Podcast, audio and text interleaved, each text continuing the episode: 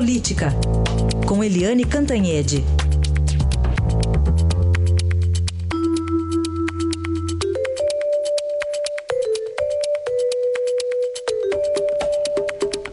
O tema não pode ser outro senão a denúncia do procurador Rodrigo Janot contra o presidente Michel Temer por crime de corrupção passiva e a luta é jurídica e política, né, Eliane? Bom dia.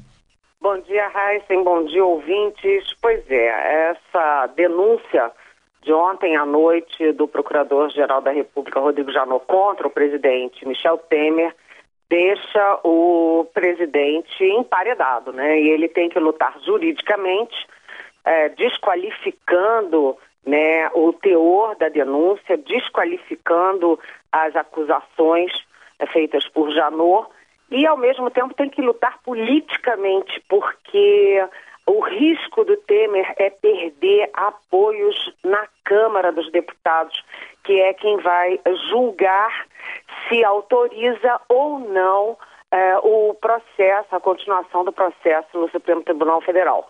Né? O Temer está é, tá principalmente preocupado com o PSDB, porque o PSDB na Câmara é o PSDB que é mais contra ele, é o que mais defende é, pular do barco do governo. E quanto mais o tempo passa, mais o Temer se enfraquece e vai é, corre o risco de ir perdendo apoios importantes no Congresso, porque tem duas coisas, Heisen. Uma coisa é a Câmara não dar uh, ou dar a autorização, dar a autorização e o Temer é, é processado. E aí, se o Supremo é, recebe e o Supremo põe a denúncia adiante, o Temer tem que ser afastado por 180 dias e todo mundo sabe que depois de afastado não volta, né? É só uma questão formal. Mas a segunda questão é: se o Temer consegue os votos necessários para não ser processado, mas ele consegue um, é, poucos votos, ou seja, ele sai ali pela tangente, ali, é, 180 votos, 200 votos, isso também é uma forma de acabar o governo, porque ele não terá condições de aprovar nenhuma medida provisória, nenhuma é, emenda constitucional, nenhuma reforma.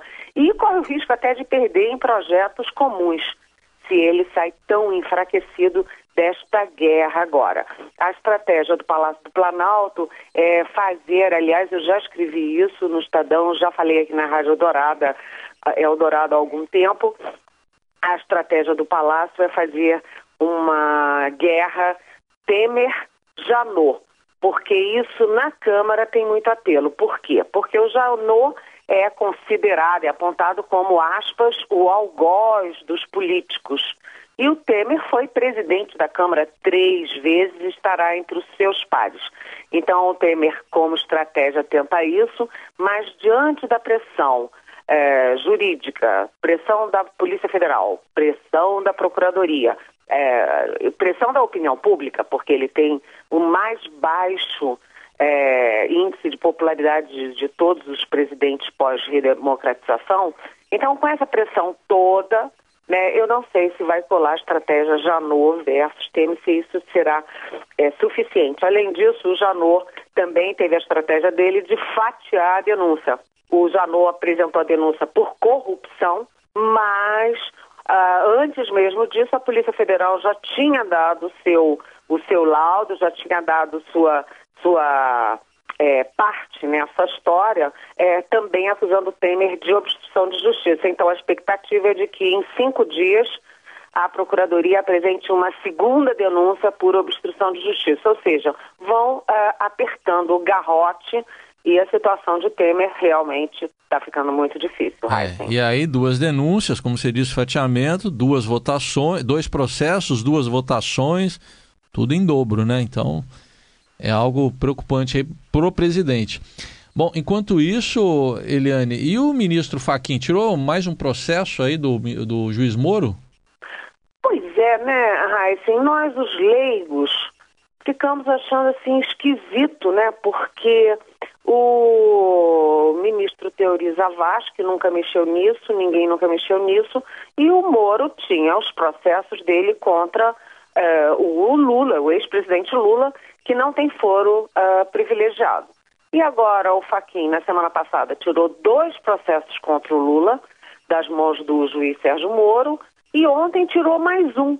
Então tirou três processos contra o Lula das mãos de Moro, de redistribuindo para outras primeiras instâncias, alegando que esses processos não são diretamente vinculados à Lava Jato. E aí, pessoas do meio jurídico questionam o seguinte: ué, mas a JBS e essa questão toda do Temer, Rocha Loures, tudo isso, o próprio AS, isso tem a ver com o JB, com, com o Lava Jato? Porque o juiz, uh, o ministro Luiz Edson Fachin, ele é relator da Lava Jato. O que, que a JBS tem a ver com a Lava Jato? Se é para tirar as, os processos do Lula das mãos do Moro, é o caso de tirar o processo do Temer das mãos do Fachin.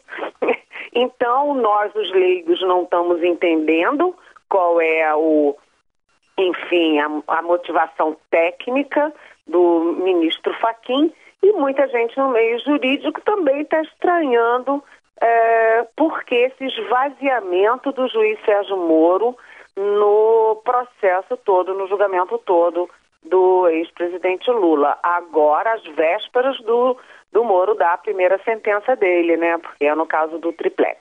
Muito estranho, nós vamos ter que investigar isso bastante bem do ponto de vista jurídico. Pois é, vamos ficar atentos também a isso. Aí a Eliane Cantanhede, que volta amanhã aqui à nossa programação. Obrigado. Até amanhã, Eliane. Ah, até amanhã. Bom dia.